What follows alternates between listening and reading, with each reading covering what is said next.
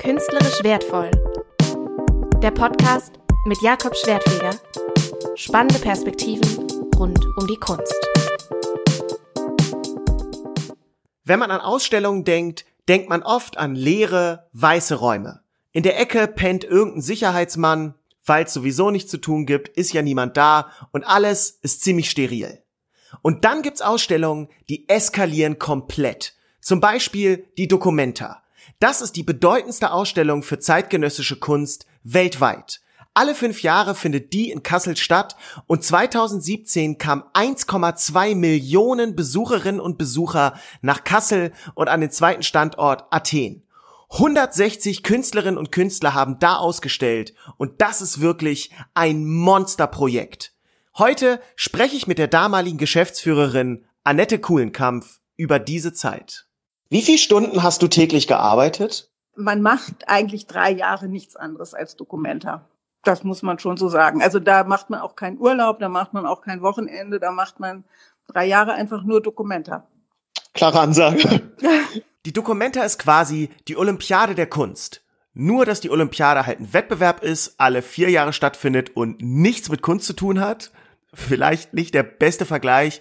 Auf jeden Fall kann euch Annette gut erläutern, warum gerade die Dokumenta so besonders ist. Also dadurch, dass so ein sehr großes Interesse eben an der Dokumenta besteht, bemüht sich natürlich jeder Künstler wirklich auch mit einer in seinen Augen sehr besonderen Arbeit vertreten zu sein. Dadurch kommt da natürlich auch so viel Kraft und so viel, ich glaube schon auch so viel sehr gute und spannende Arbeiten zusammen. Und der Anspruch an die Dokumenta, das auch alles realisieren zu können, ist natürlich auch sehr hoch, weil man so, man hat so das, oder bei den Künstlern gibt es so die Idee, die Dokumenta kann das alles, die schafft das alles. Als Geschäftsführerin war Annette Kuhlenkampf zuständig für die Organisation und das gesamte Management der Dokumenta. Und natürlich ist das kein 9-to-5-Job.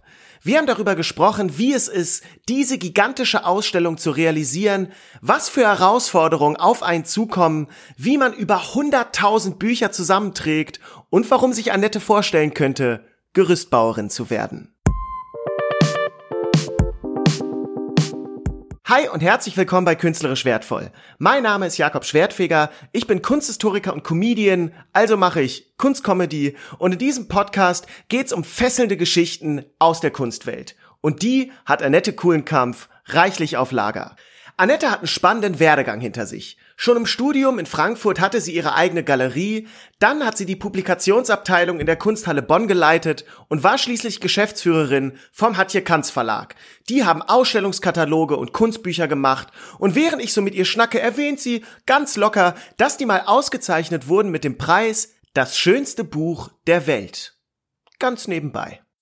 Und ich kann mich noch gut erinnern, ich war irgendwo unterwegs, weiß ich nicht genau. Und unser Gesellschafter damals von dem Verlag, der rief mich an und sagte, er hatte irgendwie äh, so, so Nachrichten, so eine Nachrichtensendung gesehen und da lief unten der Banner und da lief das schönste Buch der Welt im Hatje Kanz Verlag und da ist er fast von seinem Sofa gefallen vor Begeisterung.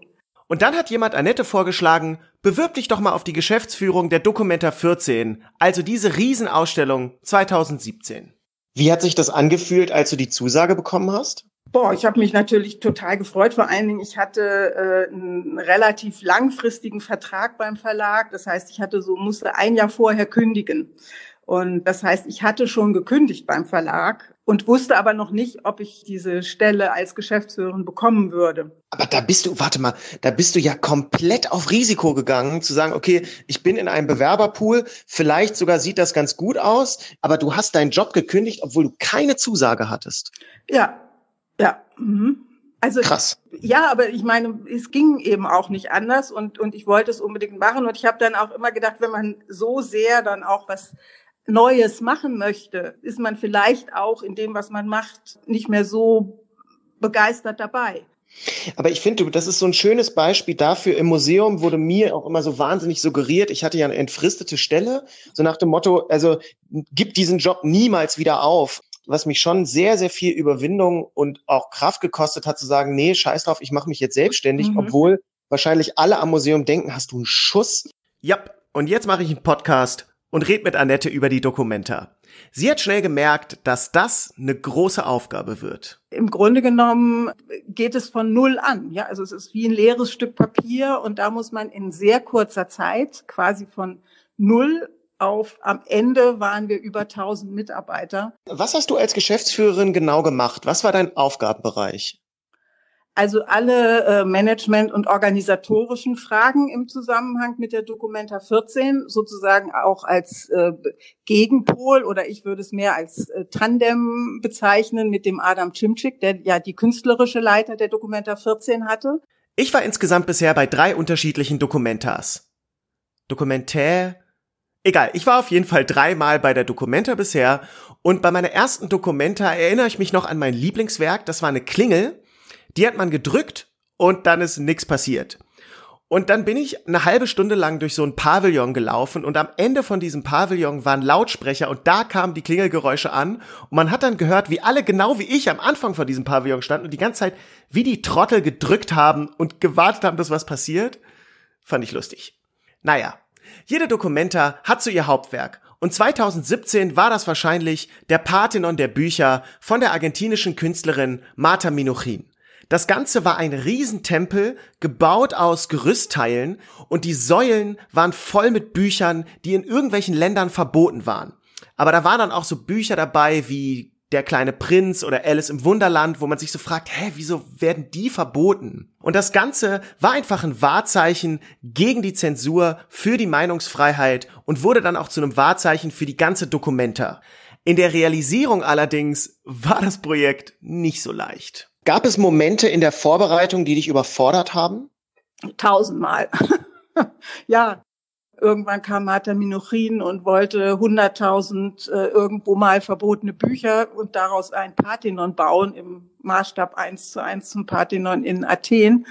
Diese Bücher haben wir über die Buchmesse, weil ich da auch mal ganz gute Kontakte hatte, haben wir angefangen, die zu sammeln bei Verlagen, bei Menschen und haben ja tatsächlich diese Bücher auch zusammenbekommen. 100.000 Bücher zu organisieren war aber noch nicht alles. Dieser Tempel musste ja auch gebaut werden. Erstmal mussten wir eine Firma finden, die überhaupt äh, so, ein, so statisch sowas aufbauen kann. Das war auch damals sehr interessant. Da bin ich mit einem Kollegen in Schwarzwald gefahren zu so einer Firma, die absolut irre Sachen baut aus äh, so Gerüstbau. Da habe ich noch gedacht, wenn ich mal nicht mehr Dokumente mache, mache ich sowas. Das fand ich total faszinierend. Allerdings war es mit dem Besuch bei der Gerüstfirma noch längst nicht vorbei. So ein gigantisches Projekt muss ja auch irgendwie finanziert werden.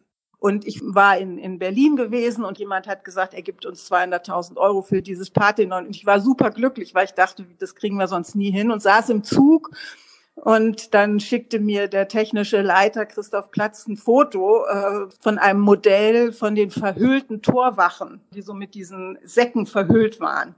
Und da sind ja Riesengebäude. Und dann habe ich irgendwie dem zurückgeschrieben, habe gesagt, sag mal, jetzt habe ich gerade, wir haben ein Riesenkunstwerk mit diesem Parthenon und kaum habe ich dafür irgendwie annähernd die Idee, dass wir es vielleicht finanziert kriegen. Jetzt kommt ihr mit einem Riesending, völlig verhüllte zwei Riesengebäude.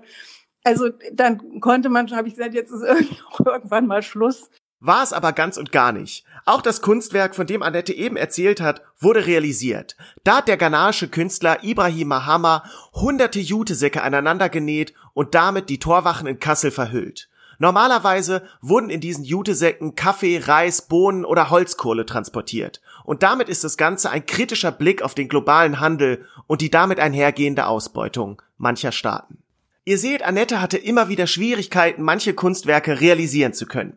Außerdem musste sie sich viel um Locations kümmern, denn bei der Documenta ist es nicht so, dass alles an einem Ort stattfindet, sondern an vielen unterschiedlichen Orten. Mein, mein, mein Lieblingsort, an den ich mich erinnern musste, war die Tofu-Fabrik. Mhm. Da war, ähm, die war ja, wenn ich mich da auch richtig erinnere, direkt am Straßenstrich. Mhm, also man, genau. man ging da irgendwie einen sehr schrägen Weg lang, kam in diese Tofu-Fabrik rein, da war ja eine Videoarbeit und diese mhm. Tofu-Fabrik hat so krass gestunken.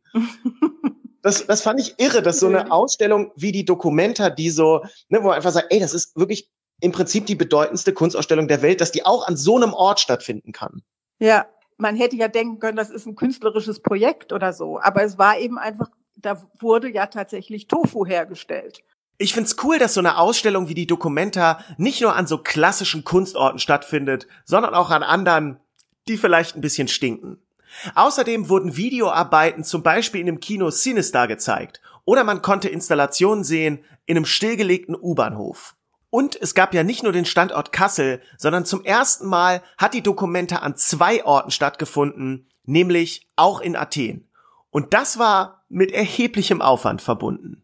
Schwierige Situationen waren zum Beispiel die unterschiedlichen Arbeitssituationen in Griechenland und in Deutschland für die Mitarbeiter. Ja, also die äh, dann hatten wir glücklich äh, die ganzen Orte in Athen. Das waren ja auch irgendwie 36 Orte, an denen die Dokumenta dort stattfand. Und wir brauchten natürlich Bewachung und wir brauchten Guides und so weiter.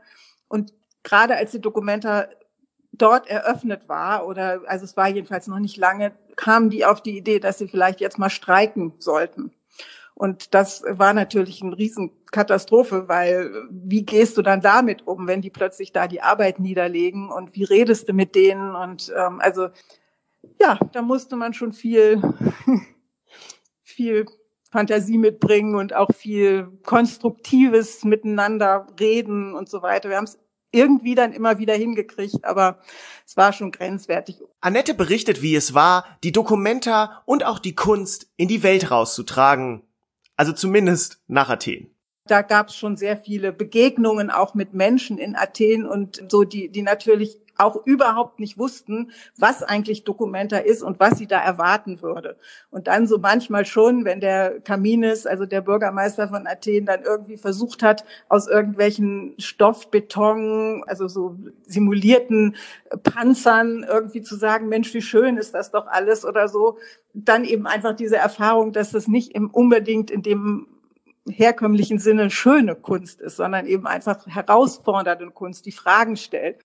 Annette erzählt hier von einem spannenden Kunstwerk der letzten Dokumenta. Und zwar war das ein Panzer in Originalgröße, der aber komplett aus Kissen gemacht war. Und dann lagen die Leute darauf rum, haben sich entspannt, die Kinder haben da getobt, gespielt, sogar eine Kissenschlacht gemacht. Und man stand da und dachte, wow, also das ist einfach eine echt ungewöhnliche Perspektive auf einen Panzer.